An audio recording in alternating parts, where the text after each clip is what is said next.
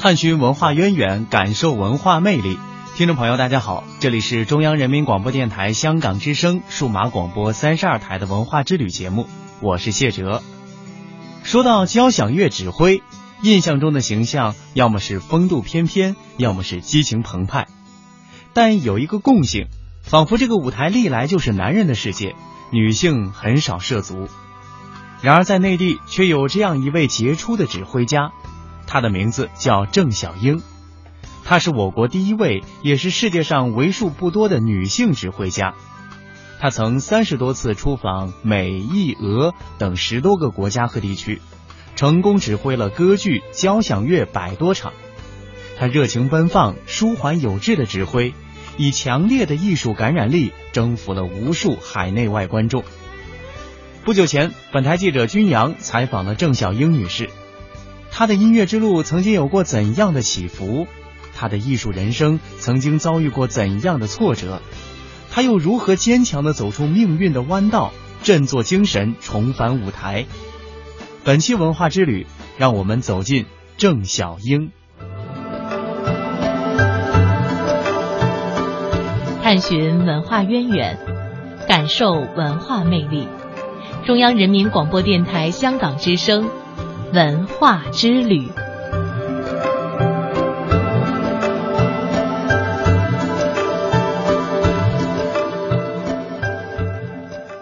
但是在我们父母心里头，音乐不是一个职一个一个职业。嗯。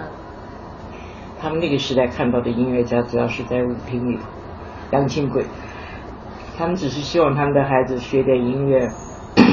在某种社交场合，还有我在中学的时候功课都很好嘛，所以他们希望我或者学工或者学医。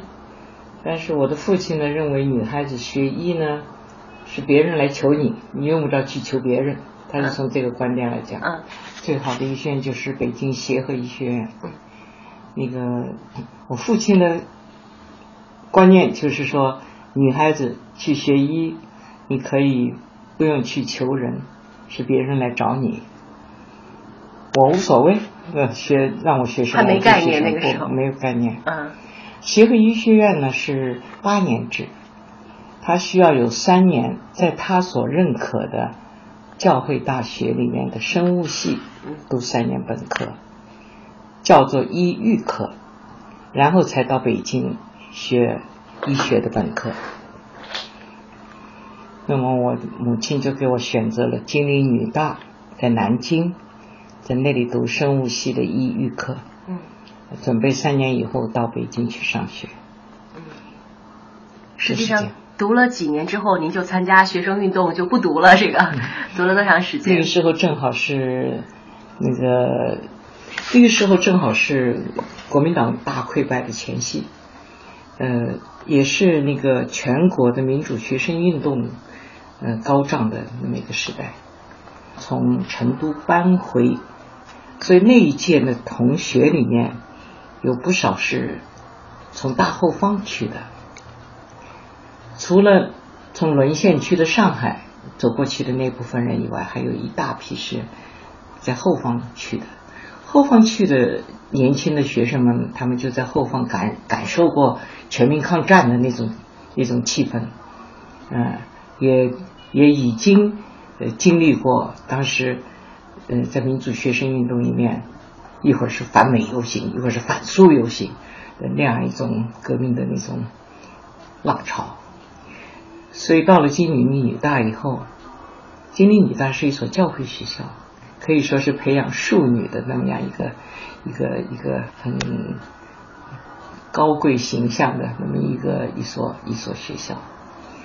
他从来不主张学生干预政治，可是这一批同学从后方去的同学去了以后，就很快就融入了，就跟南京市的民主学生运动就发生关系，所以就有了地下党的组织，当然这不是秘密的地下党，所以他们在学校里头就呃搞一些读书会。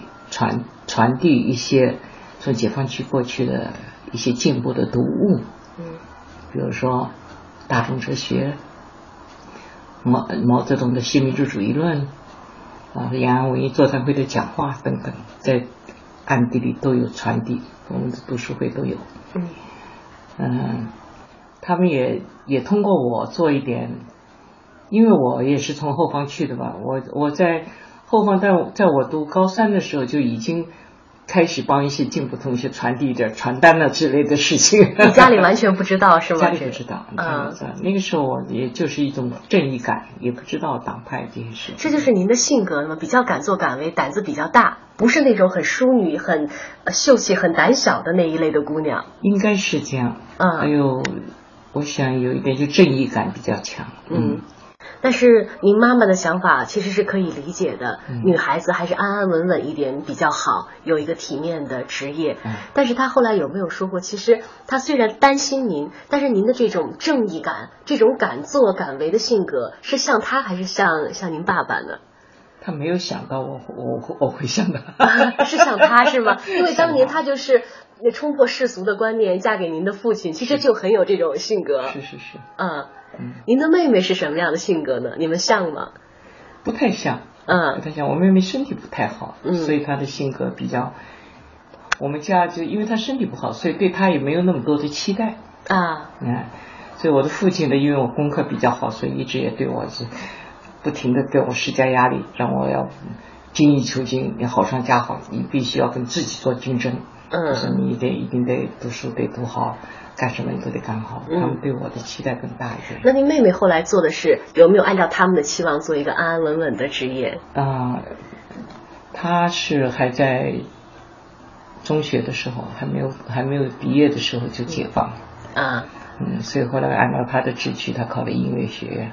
也是跟音乐有关的乐学院，。他啊学的声乐。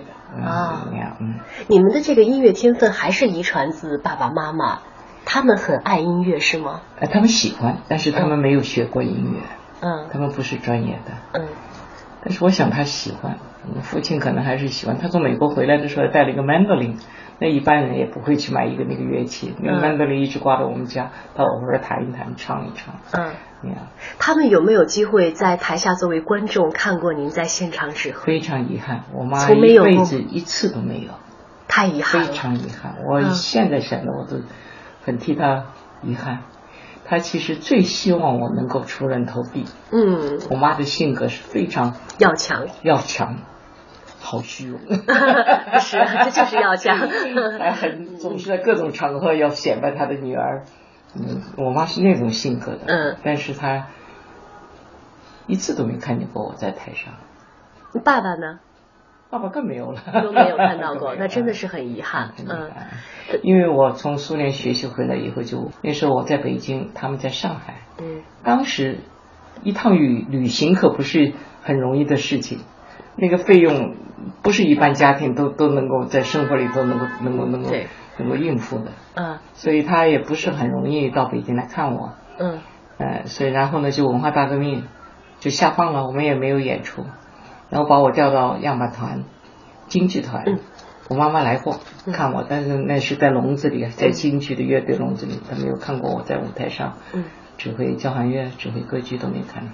后来她就去世了。嗯，刚才您说到了，在这个苏联留学的时候，嗯有一个故事是白岩松先生说的，然后感动了好多人。您知道这个故事是吗？他跟您讲过吗？他在很多讲座里都说过这个故事。他说，著名的指挥家郑小英女士在苏联指挥的时候，有一场一页一页指挥过去，然后指挥的非常成功，最后一页压着是自己女儿的照片，当时是热泪盈眶，感动了好多人。嗯呃，是，但心里是很舍不得，很想念她。嗯但是我得学习啊。那个我那个时候能够能够出国到苏联去学习，那是一件大事情。那个时代，亲情是最不要紧的事情。谁要要能够战胜亲情，为了革命工作，那个是荣誉嗯，啊。所以，所以现您现在还这么认为吗？现在我倒是认为太过分的宣扬亲亲情了，过分了。我们要有亲情，嗯但是你还是得有个取舍。嗯，如果倒退到那个时候，你还会这么做？我想会的。嗯为什么要叫天下为公啊？嗯就说你，你要，你还是要把国家的对国家的应尽的义务，对这社会应尽的义务放在第一位吧。嗯，我认为我们还是应该鼓励的是这样，而不是把亲情放到第一位。如果那样的话，就就没有那么多的过去我们历史上的那么多的英雄人物。所以我觉得您从来都不是一个小女人的概念，您是一个胸怀很宽广的，就人人生格局很大的一个人，从来都都是。大概是因为受的那样的教育吧，嗯这是教育。所谓的小女人，在我们那个时代不不存在 嗯不存在。大家向往的都是一样的，嗯就是说对国家、对民族都应该有同样的责任，嗯不分男女。嗯，那那个时候，就像白岩松说的，这场演出，您是太想女儿，那又演出又必须成功，演出是第一位的，把女儿的照片放在了最后一页。最后一页，当那个一歌剧最后结束，哒哩哒哒哩哒哒哩，你看啊一收，我女儿冲我笑 我就好像得到了她的祝福，得到了她的祝贺。嗯其实我心里非常想念她，那时候她你看两岁，一岁多，两岁。嗯但是对我们的中国女性来说，那个不是克服不了的，也不觉得是个多么了不起的事情，不觉得。但是我在美国跟我女儿的研究生谈这些问题的时候，居然有一个女学生跟他反馈，email 跟他讲说：“你母亲真是个伟大的女性，她能够，她的，她能够这样的。”就说不被她的家庭的感情牵连，能够这样一往直前的。他说我要重新考虑我的人生，嗯。对他有启发。当您那几年从国外回来的时候，再见到女儿，她是不是对妈妈都不太有概念了？您还记得那个时候吗？对对对，啊因为好几年嘛，嗯嗯，我那是也是很有意思的事情。嗯我女儿好久不见我，她见到我，她我她我回来见她的时候，她大概因为我不是马上到上海啊，我回来以后还是过了一阵，然后才回上海看她。她那时候七八岁了，哦，都已经七八岁了，七八岁了，就从这她上小学了。五年都没怎么在他身边。他一两岁的时候您出去的是吗？嗯对，他三岁的时候我出去的吧，嗯因为我在国内还学了一年俄文，然后再出去三年，我在外面四年，回来再有一些开一些音乐会，然后我才去上海。嗯，那小姑娘就很想要表现一下，妈妈我有多能干。她会有那种距离感吗？回来跟您，是，肯定有的，嗯肯定有的。您会觉得有一些失落吗？没什么，大家都这样。嗯，那个是个都这样的社会，所以嗯不会在乎这种东西。嗯，跟你们现在真是不一样。所以我们不是太能理解，嗯你们不能嗯理解。你现在大家对这个亲情啊、孩子啊，哎呀嗯不得了。嗯那时候我们没有这么依恋，嗯没有这么多。嗯孩子们也很习惯。嗯孩子们是后来，比如我的孩子，到了美国以后，我不知道他怎么跟他的同事们讲的。嗯有一次我偶尔听到他的同事给他通电话，嗯就那个意思就是说，我很能理解你没有一个幸福的童年。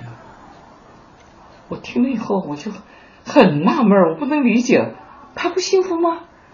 是郑苏说的这个话，他没有幸福的童年。是他告诉他的同事的吗？他没有幸福的童年。是嗯是嗯人家才会这样的回应他嘛，嗯觉得很嗯同情他。嗯我很吃惊啊，因为我觉得我没有对他任何的不好，我尽了我的能力来对他好。我出去学习，我把他放到我他的外婆家里，家里用最好的条件让他进干部们的那个幼儿园，照顾他，也给他很好的教育，等等等等，不吃愁不吃穿的。他怎么说呢？这么说。但是我后来我冷静下来一想，确实是。分配他去卖酱油，分配他到德胜门外去修笼屉。我是个很服从组织分配的人，我就带他去报道了。到了那里以后，那个街道办事处带我去看，哎，那个修容屉那个老他那个师傅，大概是一个酗酒的老头，一个酒糟鼻子，满脸臭的那个。啊，我一阵心酸。我说我这个小姑娘一辈子就跟着这样一个老头，我不晓得当时怎么意思。我说叔叔，咱们走吧。后来办事处那个人说：“哎呀，像你们这样的，多等一会儿也可以啊。”然后我才下决心让他学音乐。可是他那时候已经十几岁了，十二三岁了，嗯，那不是十四岁了，怎么办？那么我就学学大提琴吧。学大提琴，后来慢慢就混了，就考上了广播的民乐团。嗯因为民乐团的大提琴一般来讲技术要求不那么高，当时也没有那么多的演出，嗯，水平也没那么高，所以他就算混进去了。他的很多知识是您教的吗？在音乐是方面？我教的。嗯所以那个时候的孩子那个成长，我记得他要进那个第一天去报道，嗯拿了一个小红色的工作证。啊他说：“妈妈，我站在马路对面看着那个雄伟的那个门，就是你们的电台的那个门。啊，那时候是十大建筑啊。嗯嗯对对对那对个修的。前苏联的哎。呀，我心里好激动，我将要走进那个门去，成为一个干部了。就是这件事情对他来说都那么不容易。嗯。但是您是一个特别乐观的人，我记得您在一次采访节目当中说，虽然他这么的不容易小时候走的，但是成为了今天这样一个很有成绩的一个女性，嗯也造就了今天这样一个她。是。嗯所以我想，我对她作为一个母亲来讲，我对她没有过爱抚，基本上没有。嗯我们没有那种亲情的关系，我就不能够当面说叔叔我爱你，说不出口。这是一种缺失吗？您现在想想，这个算是。一种不自然吧？这应该是不自然。特别是郑苏有一次在艺术人生的时候说，他有了女儿之后会觉得女儿多好玩啊，跟女儿在一起这种亲情，这不仅是我的缺失，也是妈妈的缺失。嗯所以当我有一次在那个电话里听到他说“妈妈，我爱你”，哎呦，我我这人的眼泪忍不住。现在能够就是人会柔和一点吗？跟女儿这种打电话之类的这种交流我。想是的，现在我们思想上比较能够沟通。嗯我那次得癌症，我都不想告诉他的，嗯但是我一想，我要是不告诉他，他一定会生气。对，所以我在住院的头一天，我忍不住了，我给他打个电话，嗯我说：“叔叔啊，妈妈得癌症了。”不可能，不可能！哇，电话那时候就大哭起来。哎呦，我那时候不晓得是幸福还是难过，特别特别的感动。嗯后来有一次，他给我发 email，他说：“你一定得好好保重。”他说：“你不知道你对我有多么重要。”哎呦，这种话真是让我真肝肠寸断，我感动的不得了。也是因为她也成长了，也当了妈妈，对对更能理解自己的妈妈。对对对嗯，我估计她会很骄傲，在国外向别人介绍自己妈妈的时候，她是中国著名的女指挥家。不见得，他 不需要我的 我的这个阳伞。来来来，但是是一份内内心的一种骄傲，嗯。可能会有他，嗯，他很自立的，嗯。他因为他后来的奋斗，他的成绩嗯。都是他自己奋斗来的。嗯。那现在还是常年在国外，你们也不在一块儿啊不在，还是遗憾呀。没什么啦，现在你看你看什么微信啊，什么视频啊，有谁谁叫谁到，但是跟在面前抱一抱妈妈，然后那个一起去出去溜达，感觉还是不一样。好像我没有那个时候啊，我觉得嗯已经很好了。一会儿就要说什么呀，要见什么都没有问题。他差不多现在每年回来一次。嗯，我觉得最感动的是，他把自己女儿的名字用了英英这样一个名字。哦，是啊，你都看见这一条了哈。对，我就觉得这是一个多有心、多爱自己妈妈的人才能做到这一点。这是我没有想到的。他是取完名字之后才告诉你的吗？我在那个那个那个中国文艺上我才知道的，哦，他都没有跟您说呀。都没跟我说是这个原因，啊，你知道叫这个名字，你没想到是没有想到是这样的，我我都有点奇怪。嗯而且他这么一讲，英既为了纪念两代的杰出的女性，因为她不喜欢她婆婆呀。那是小时候不喜欢。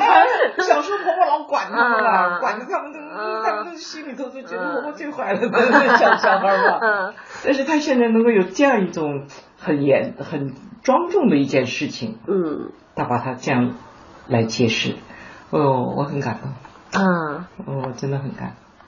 您是一个内内心里边很刚强的一个女性哈，还有在京剧院的时候，最辉煌、最好的年华，其实都被耽误了很多。嗯那个时候有没有就怀疑过，可能我的职业生涯又只能到这儿了？虽然我这么爱这个职业，我付出了这么多。是，绝对是的。那个时候我是在三十八军，我们下放中央音乐学院，下放在三十八军，在那个那个叫什么地方？清风店儿，定县那个清风店那个地方营房里。嗯我记得我那天还有演出，就是在舞台上，大家知道我要走了，那个合唱队，哎呦，我看到他们眼泪汪汪，都流着眼泪，就是最后一场演出了。嗯我中午睡午觉的时候，有那个小小不点儿附中的女孩子们，到我睡觉的地方来，偷偷把我的演出鞋拿出去给我擦一下。哎呦，我很感动。你知道那时候那些小家伙都是很单纯的，不是单纯的，那时候是都是那个那个那个批判尊师 有道的那个那个年代，嗯对老师都是呼来喝去的，嗯，没有人表示对老师的尊重和爱，没有的。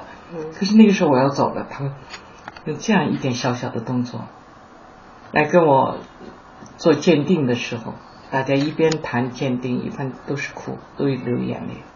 大家都认为把我调到京剧团，我的艺术生涯就结束结束了。大家怀着这种心情来欢送我，连部队的首长都说，看到我走的时候，虽然敲锣打鼓欢送，但是觉得那个锣鼓声就好像在哭戏。因为我在部队领大家演出，那时候演黄河、演沙家浜什么东西，我是那样一个形象。我到了京剧团，京剧团是在那个对对一个一个铁篦子里头旁边，有乐队在那里头，就是大家觉得很为我遗憾吧。当时我也认为我的艺术生命就结束了。嗯